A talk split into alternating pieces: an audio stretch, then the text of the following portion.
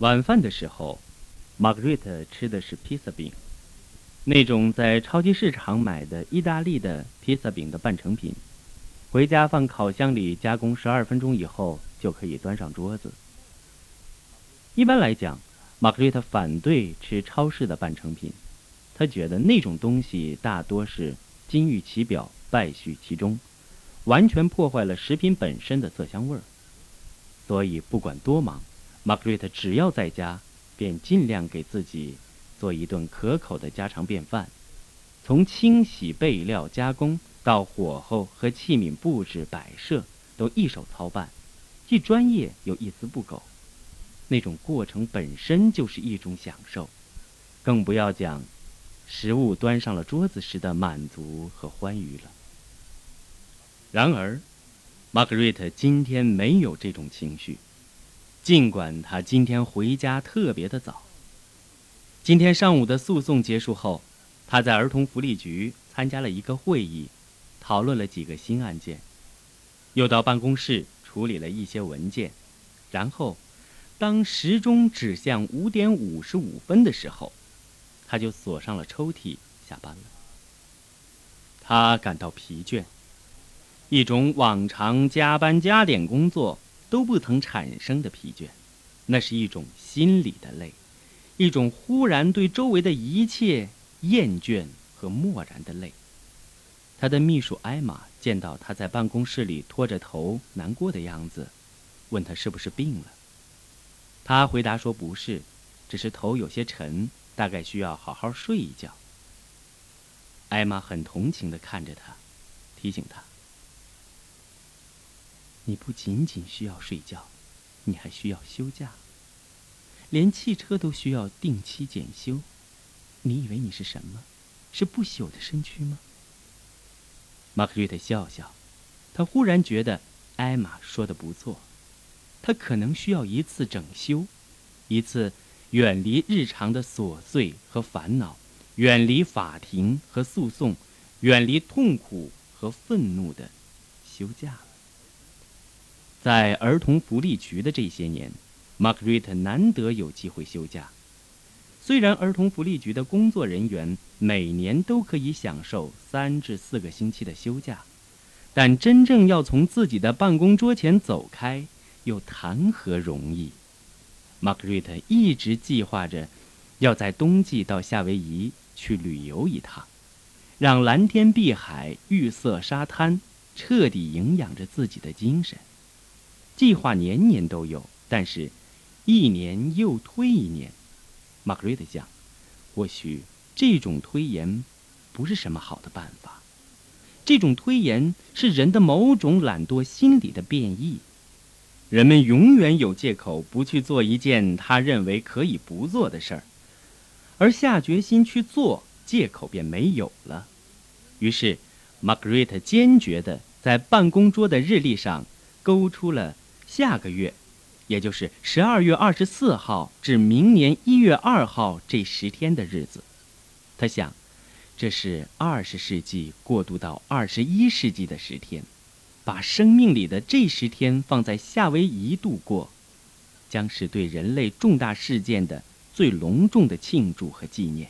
何况，夏威夷是美国本土最后一个看到二十一世纪来临的地方。这种对本世纪的恋恋不舍，也给他的这一次度假带来了特别温存的意义。从今天到下个月的二十四号，还有整整一个月。玛格丽特把日历合上。这一个月，他要求自己加倍努力的工作。夏威夷将成为他对自己工作的一份鼓励。玛格丽特简单的吃了晚饭。收拾好厨房，回到自己的卧室。他今天晚上不准备看任何文件，不去想任何与白天的情景有关的事儿。他要真的休息，舒舒服服的洗个澡，早早上床，把自己浸泡在甜黑的睡眠里。玛格丽特把浴缸里倒满水，倒了些桃子味道的泡泡浴液在浴缸里，然后他打开音响。将一盘歌剧《阿莱房姑娘》的 CD 放进盒子里，很快，立体声喇叭传出了阿莱芳姑娘的序曲部分那动人心魄的旋律。玛格丽特热爱音乐，特别是古典音乐和古典音乐中的歌剧。她有一副美丽的歌喉，从小她的歌喉就让周围的人们惊讶，让人们断定她的未来是在舞台上。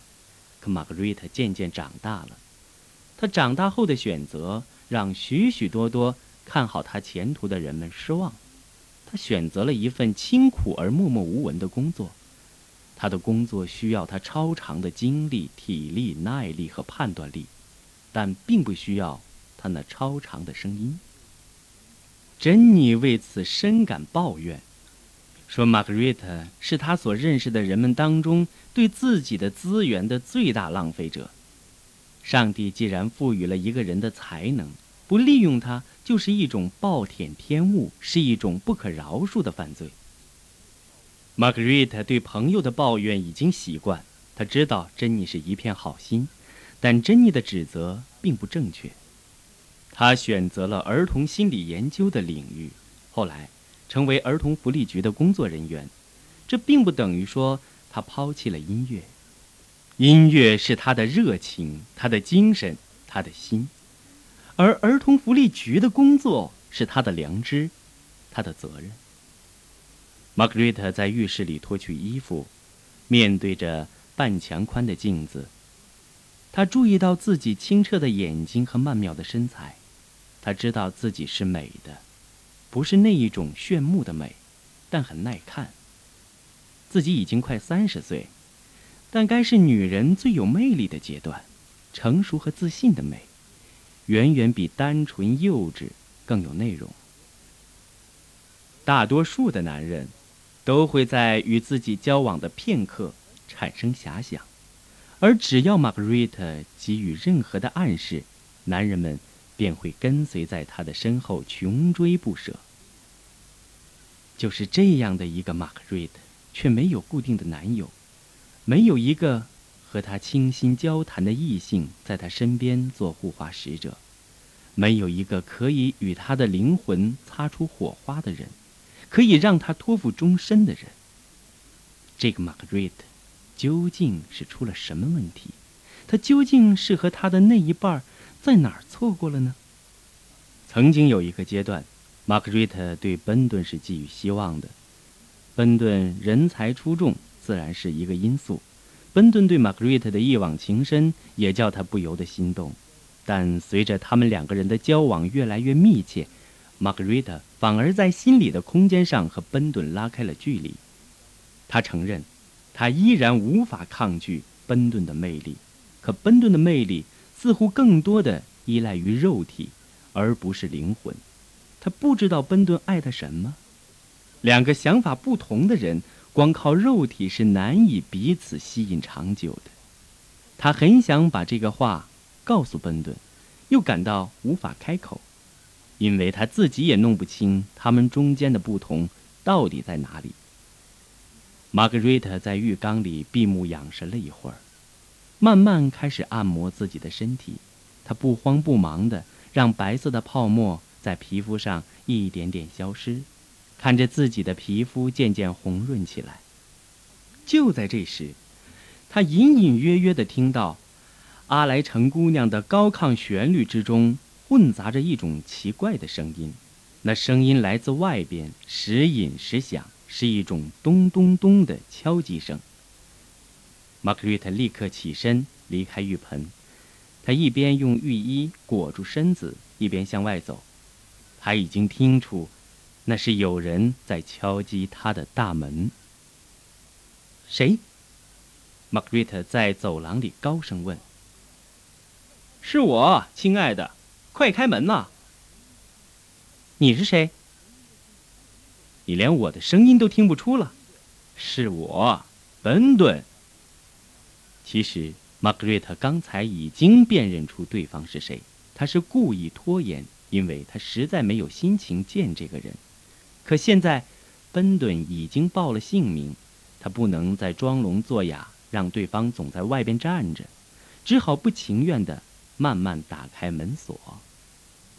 奔顿走进来，手里拿着一瓶香槟，他的目光沿着玛格瑞特雪白的脖子一直向她的胸部扫去，咧嘴笑道：“哦，宝贝儿，你的样子真迷人。”玛格瑞特闻到他嘴里喷出的酒气，不快地把浴衣的领子拉了拉，说：“你来为什么不事先打个电话？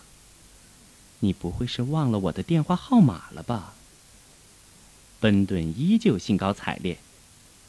我不请自来，是想给你个惊喜。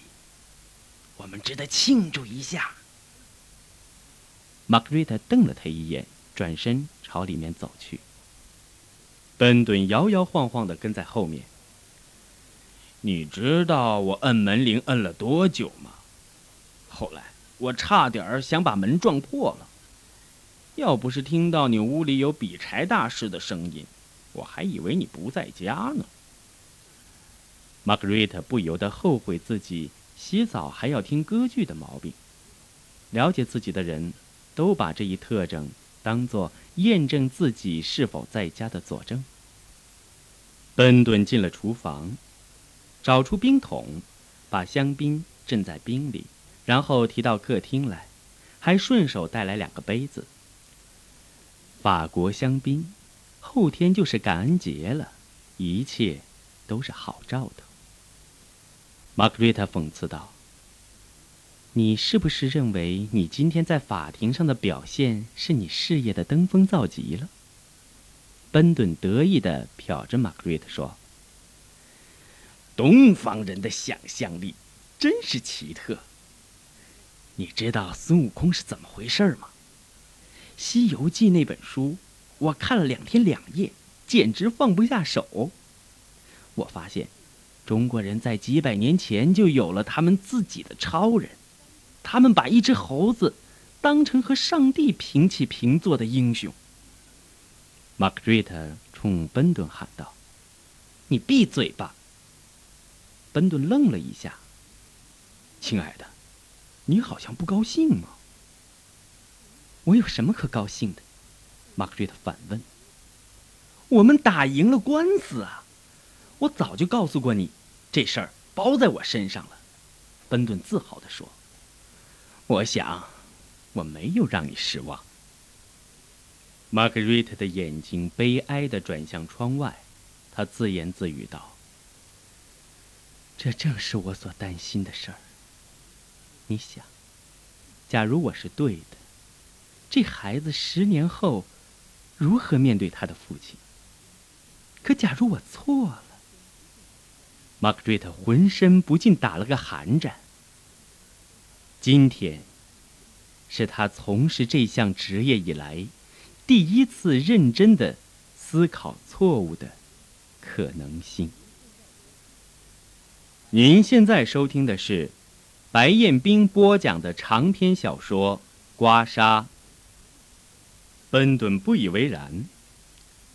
可我们有证据，何况还有你一开始就对这个案子的直觉。直觉？别跟我说什么直觉。我们又不是占星术家，也不是印第安人会看手相。我们是在决定一个家庭的命运。玛格瑞特气恼地对奔顿说。另外，我对你今天在法庭上的表现真不敢恭维。你读懂了《西游记》那本书了吗？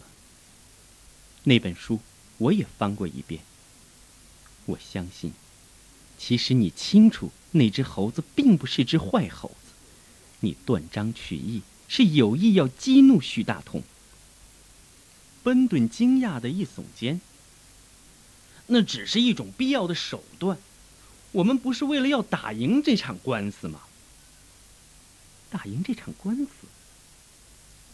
玛格丽特冷笑道：“哼，是谁？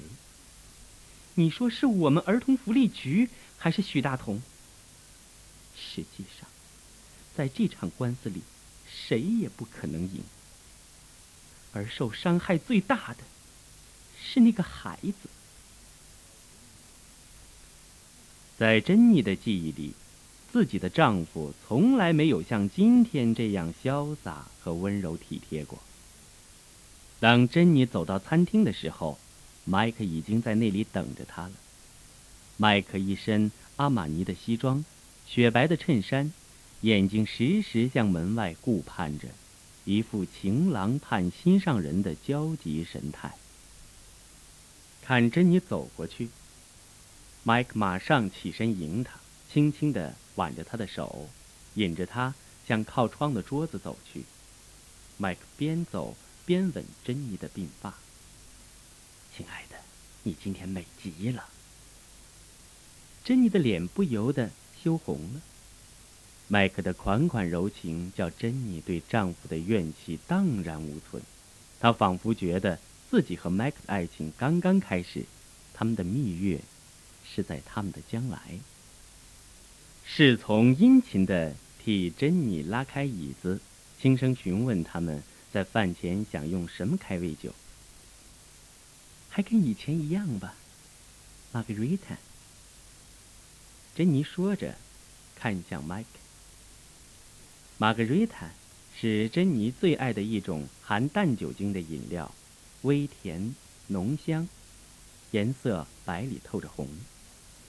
当年，珍妮和麦克谈恋爱的时候，每次出去吃饭，麦克。都替珍妮点这种饮料。